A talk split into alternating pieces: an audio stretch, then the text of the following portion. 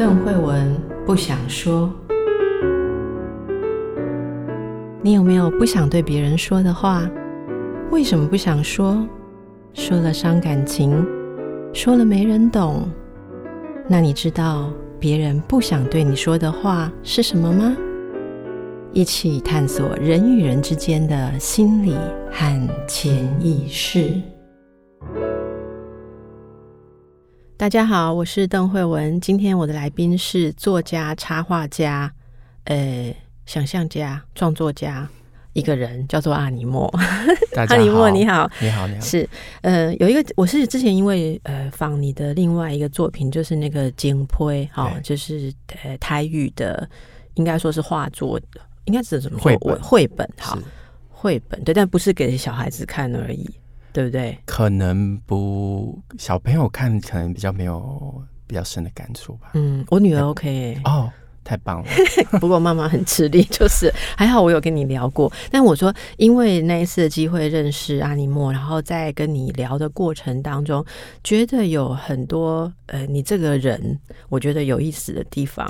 好、嗯，这样讲很直接了，不好意思。但是就是我想很想请你在这个节目当中聊一些比较是感性的东西。好，好，因为我们之前节目上在聊作品比较。严肃了，好、嗯嗯，那这次我是想从你的这个之前的作品，就是小婉，好，小婉这边写是阿尼莫漫画集嘛，好，你呃，其实我觉得它其实也不只是漫画，漫画有没有定义？呃，也有人说是图像小说，就是用图去讲故事，嗯嗯，这样。它跟漫画应该，据我的了解，有一点点不同的，就是呃，它可能比我们传统想象的漫画。更诗意一点，或者说它的图像本身里面的元素可能更复杂一点吧？还是说风格的不同？嗯，我必须要承认，我是一个画图的人，但是我不太看图像的资料、嗯、书或者是展览，不是完全不看，可是相对少。那我不看的原因是我不想被影响。那可能因为这个样子，我觉得我在讲故事的过程。呃，我就用我自己的方式去理解跟表现，是那出来的东西，我也不是刻意想要跟别不别人不一样而创作这样的作品，它就是我自然浮现的。对，也也也许你对这个东西的感觉就是一个画面这样子。呃，因为我们的节目其实就是叫做不想说。不想说，有不能说，不好说，或说了其实不能贴近意思，有各式各样的状况，人类的事情是不能用说的，所以来呃找一位擅长用画面来表达的来宾是最适合不过的哦。先跟我们介绍一下这个作品啊，呃的身世好不好？就是什么时候出版的啦？目前得了什么奖啦？对你的意义是什么？这还是不能免俗，大家会需要知道这个背景。我们等下再来讲故事。好，这本书就叫小婉，那婉就是挽联、挽歌的婉。那可能乍听之下，它是有关于死亡跟失去的故事。可是“婉”这个字，可能对我个人而言有另外一层，就是它其实是在歌颂失去，它赞美失去，或者是死亡的人事物等等的。所以它不全然的负面，对我而言。那至于“小”这个字的话，可能也是。对我来讲，有一个别有意义，就是我喜欢的人事物，我都会关上一个小字。哦，比如说我叫妈妈，我会叫她小妈妈，这样、哦、这样子是是亲生的啦。哈，一般是后面的那个才叫小妈。对，很多人小时候会很多人问我说：“那你大妈妈在哪里？”是是，没有没有，我爸只有。娶一个老婆这样子，哦，喜欢的东西都加个小，哎，可爱，就是感觉亲近这样子，然后觉得很想要珍视他的感觉这样子。那里面就是有关于三则关于小小的珍视的失去的故事。嗯，那我第一篇画其实是收录在最后一篇，叫做《断代》。那它是讲一个失恋女子的。心路历程，嗯，我们等一下再来讲细节内容。对，那第二篇我画的是家文，就是三班家文的家文，对对对。嗯、那他就是在讲，呃，人类的母亲跟蚊子的母亲如何在于生小孩这件事情的一个对立跟战斗这样子。嗯，那第三个故事其实是汉西，汉西也是在台中的，确实有一个这样的地方，我就在这里出生成长。你的故乡是？那我觉得汉西这两个字有也很有意思，它是一条河，可是又没有水。嗯，对，就是干的溪嘛。对对对对。那他是在讲呃，我小时候某一天的经历这样。那个是很多小孩子可能一开始都会有的那种搭着公车，然后可能会遇到很多嗯你预期以外的事情嘛，哈。那这本书呃其实是很受到重视的，呃，是我的意思说他有被认可，对不对？可以这样子说，因为刚才邓医师提到说得了什么奖，就是对对对呃很荣幸有得到呃 Open Book 的奖，然后在。呃，金鼎奖以及在意大利波隆纳的波呃拉加兹漫画奖首奖。嗯，你讲的很轻描淡写，然后刚刚在回答我的小问题的时候，还故意跳过这个不回答，还要问你第二次才回答，所以这个也是一种不想说嘛，就是不太想说我的作品得到了三个大奖这样。嗯、呃，我我我觉得。别人很愿意进入我的故事，我非常的感谢。可是我都会觉得这是一件很奇怪的事情，因为我是老实讲，我在画的过程有很大一段时间，我是边画边哭的。这三个故事吗？几乎都是，嗯，特别是断代，嗯，那我都会想象说，里面的人为什么之所以在这里会发生这些事情，以及他未来会怎么样。所以画着画着，我就会。可能就这样投入那个角色，然后我就哭了。那当然不是嚎啕大哭啦，可是我都觉得这是我很内在的事情。那、嗯、我把我自己几乎是淋漓尽致的表达出来，可是别人居然愿意走进我的世界，我觉得那并且理解，然后最后得到赞认同，那我觉得。我我我我只能说谢谢，我不能，我不知道该怎么说。对，我就是这么棒，这样子。好，好像就是呃，对你而言，这是一个很深的内在情感的表达。但是在表达情感的众多作品当中，也还是会有人用一些，例如说创作的呃一些。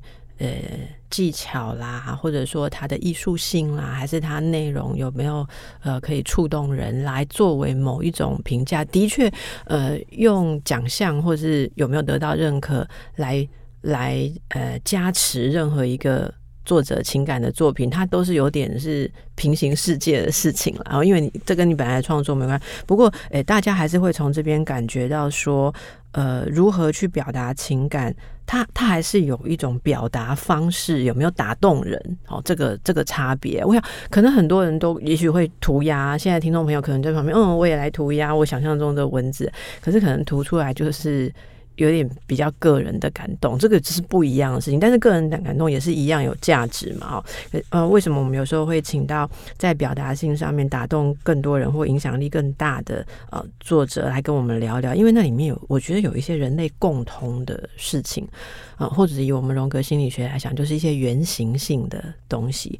我们就来说说你第一个做的这个断代这个作品好吗？好，可以，可以。就是透露一下故事的梗概吗？还是说不能破梗，交代还要去看书才知道？不会，我可以稍微描述一下。好好好，呃，就是一个看起来像上班族的女性，嗯，然后她独居，一个独居的女孩子，对，那就是一个 OL 这样子，是，所以她的穿着打扮也是 OL 的样子，嗯，穿穿衬衫，穿窄裙，然后下班回家的时候，她是拎着一袋。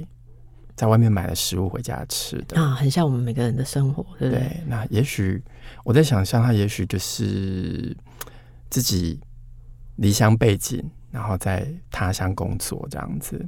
那他住的地方呢，刚好是一个像公寓，然后有分租的房间。那他只是其中一个房间，嗯，所以他有室友，可是他不见得熟识，嗯嗯。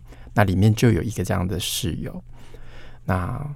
他回到他房间之后，他不小心让一箱他囤积已久的物品掉落下来，然后砸了他一身，然后其中里面有一个缎带，然后跟一封信，他就拿了这封信上，就是根据这上面的地址，然后去找到国外的这个地方。为什么呢？他也许是想要去找寄信的这个人。嗯，那当然他没有找到。嗯，然后他就剩了那条缎带跟那封信。对。然后坐在一个也许异乡的街头公园，对，然后就重新再读起信里面的这些文字，嗯，然后其实信里面其实讲的算蛮清楚的了，就是说他的信里面有提到说，哦，我我搬到一个有很多风力发电厂的地方，然后风景很漂亮，看着那一些。呃，风力发电的电扇在转，可是却感觉不到风。然后候鸟从此不从这边回去了，回家了。不知道这是好还是不好。嗯，那我在想，什么叫做风？风在吹。电风电风扇在转，可是我却感觉不到风，这不是有点像爱情的感觉？我我把这封信再读一次，然后你刚刚说这个信算蛮清楚的，我想问你一下是什么很清楚？因为我觉得女孩子在读这种信的时候，其实会有很多的不清楚。好，好，来，这封信是这样写的啊、哦，就他找不到那个人嘛，好，然后他看了，应该他就是。呃，追随着这封信的寄件地址，或者说它里面描述的状况，总而言之，来到这个地方。这封信写的是来这里一段时间了，有点混乱，直到今天才能写信给你。我去过附近的一座风力发电群。风扇在转，却感觉不到风，有点超现实。但听说有种候鸟再也不从这里回家了，不知是好还是坏。希望你也能来看看。这是这样子的一封信，我们应该读到什么？哎哎，我我突然发现我，我其我觉得我。三十年前可能也有一封类似这样信，我我现在还不知道是什么意思。那你解释一下是什么意思？比如说，有一种候鸟，它再也不从这边回家了，那是不是表示这个男生他不不不不回来了？所以我们就是会 miss 这种讯息嘛，才会拿这封信放着很久，收在箱子里，然后还去找啊。对，然后。我觉得，可是我有一个问题，可是因为是有风力发电群，是有那个风扇在转嘛？那鸟如果从这里，如果是候鸟，还把这个当做路线，可能会有被卷进去卷死的危险，所以候鸟一定要改路径。对，但是改路径，第一个改路径不代表不回家，第二个是候鸟没办法回家，但是你可以来找我，所以这不是一个。仍然要跟他延续爱的邀请吗？我们白痴是这样读的。嗯、呃，我不知道邓律师有没有 miss 这个故事里面的一些图像的讯息。其实，呃，为什么会寄信？现在人已经不会写信了，不会。特别是从国外写信过回来。哦，这个背景是现代。这个女孩子她活在现代，可是这个信已经是很久以前的信了。对，对。那以前如果说你不回来，我可以去找你这件事情，反而相对是困难的。对，很困难。对，那也没有像现在，我随便网络找一下，我可以知道定位你在哪里。没错，对，所以我我我心里面的设定是。一个这样子的过程，我完全知道你的设定，但是我相信应该会有一些痴情的听众朋友，现在去找箱子里面二十年前的信，才突然发现说啊，对齁，是有不回家的讯息在里面。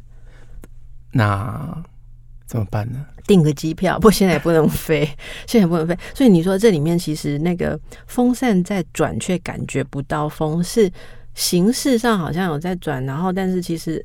已经感觉不到那个爱情的风嘛，已经没感觉了嘛，是这个意思吗？应该是可以这样说。就其实呃，实际上也在呃这个大自然面发生同样的事情。的确，就有一个地方，呃，因为是个峡谷，所以他们很多很大的风嘛，然后所以他们就设立这种风力发电群。嗯，那确实有一种很难得的候鸟，它就被绞死了啊，就对，就被。然后后来他慢慢的就不从这边回家了，这样子。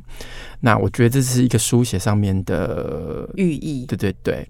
那我把这个很确实的事情把它编进来这个里面，然后可能是因为就是风力发电群，我看着它在转，可是感觉不到风，就有点像爱情的远离吧，或者是我我看着你，可是我我，sorry，我没有感觉了。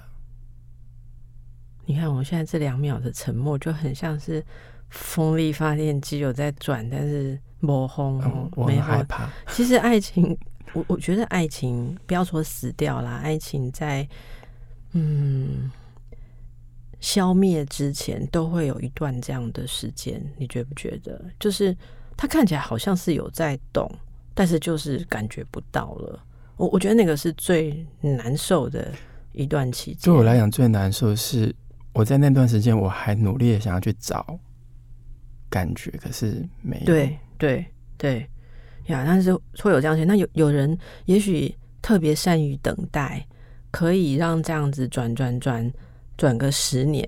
好像你刚刚提醒我这种信，对啦，我我刚刚有很诚实嘛，我说这是三十年前会有的信。那我我不知道听众朋友现在你们你们现在在翻或已经找不到的东西是多久以前的。Well，好的，所以这个可以大家去看这个画面。那么，这就是图像的所代表的一个事情。这个可能很难用呃直白的言语来表达。那在这个故事里面，他把这个信坐在他坐在异乡，把这个信重新摊开来看一遍的时候，接下来呃，你赋予他的是那个缎带就被风嗯真的就起来了，就真的有一阵很大的风嗯吹来。嗯想要的风没有没有，可是不想要的风可能很大，怪风这样，很很大。对，嗯、然后就把他的头绑在头发上面的这个缎带吹起来，然后这个缎带就好像从此有了生命，他就自己飞。然后他为了要去追寻这个缎带，就跟在后面跑，然后经过了很多地方，看起来有点荒芜的地方，到最后这个缎带被电线卡住。然后本来是一只蝴蝶的蝴蝶结，最后变成那个蝴蝶结就松开了，对，然后就像一条蛇一样从天空掉落，嗯，然后掉落的地方，它就钻到呃一个树洞里面，树开始冒出了黑色的水，渐渐的那个黑色的水变成一池黑色的潭。像湖水这个样子，然后女孩女孩终于到赶到这个地方，可是她当然也找不到这个缎带了。对，对，她走到这里的时候，才发现某一种悲悲哀吧，就是对自己的怜悯吧，或者这这件事情怎么会落到这样子的田地？她的过去的长久以来的等待到底是什么？然后。所以他就流下眼泪。后来他还是决定，他要去把那一个缎带找回来。然后于是他就在里面溺水了。他就进去找那个缎带，也就是说他必须要进去，但是他缎带缠在他的脚上。我看到你的画面是这样。是。你有没有想到那个画面？例如说他是死了，还是他最后会挣脱会起来？其实这是一个没有被。定案的结局，对不对？对。那那个陷进去的东西，那个潭水，那个黑色的东西，我觉得它可以是淹没他的生命，但是也也可以淹没他其他的东西，例如他自我的某一部分。有些也许是可以挣脱出来，有有些也许就一辈子，呃，跟他化合在一起也不一定。所以这是一个呃，把结局留给大家的。故事吗？对，如果想要听我自己版本的结局，会需要吗？那我们让大家先在这里休息一下，因为呃，他们通常听了十五分钟，而且很有震撼的故事之后，需要喘息一下。我们下一集再回来继续聊你的版本的结局。好，好谢谢，OK。